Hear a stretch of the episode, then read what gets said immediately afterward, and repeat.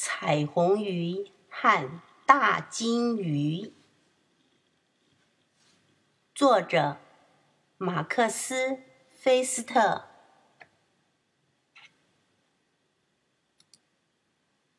在遥远的蓝色大海深处，彩虹鱼和伙伴们在珊瑚礁之间快乐地游着。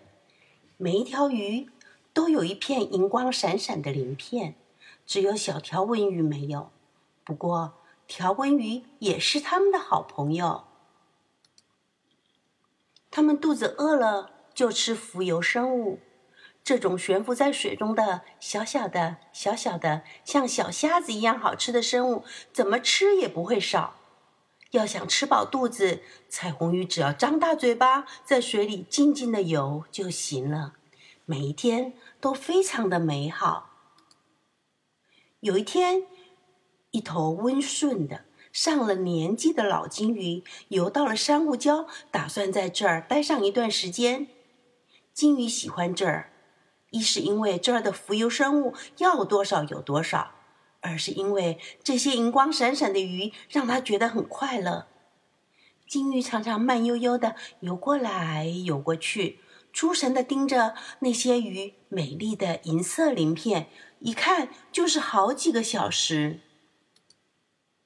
很快的，锯齿鱼就发现金鱼在盯着它们了。锯齿鱼问同伴们说：“这家伙为什么总是盯着我们呢？”那天，锯齿鱼的心情特别的不好。锯齿鱼心神不宁地说：“你们看到他死盯着我们的样子吗？谁知道他在打什么鬼主意呢？”渐渐的，其他鱼也觉得大金鱼的样子很可疑了。不知道是谁说：“看他那张大嘴呀，一口就把那些好吃的小虫小虾全都吞掉了。”彩虹鱼担心起来。他想：“我们一直都是吃得饱饱的，要是金鱼把好吃的东西全都吃光了，那可怎么办呢？还有，这家伙为什么老是盯着我们呢？是不是要……”把我们也吃掉啊！这一天，大金鱼游到了银光闪闪的鱼群旁边，锯齿鱼吓坏了，叫了起来：“小心，坏金鱼要对我们下手了！”听了这话，大金鱼很伤心，接着就火冒三丈了。他想：“哼，让你们瞧瞧我的厉害吧！”于是他就一头冲进鱼群里。大尾巴甩得像鞭子一样，鱼儿们吓得慌忙的四散游开。他们吓坏了，一条接一条的朝珊瑚礁的缝里逃去。可是大金鱼紧追不舍，一直把彩虹鱼追到了他们住的洞穴里。大金鱼一边前前后后的游着，一边气呼呼的瞪着他们。这下可出不去啦！锯齿鱼嘟囔地说：“我不是早就说过这头大金鱼很危险吗？不小心不行啊！”过了一会儿，大金鱼平静下来了。它最后转了一圈，便消失在珊瑚礁的对面。肚子饿得实在受不了了，尽管害怕，鱼儿们还是战战兢兢地从洞穴里游了出来，去找吃的东西了。不过，经过金鱼这么一闹，那些浮游生物连一个影儿也看不见了。彩虹鱼果断地说：“这太愚蠢了！过去我们都是那么开心的在海里玩，现在却要哆哆嗦嗦的躲到洞里头去。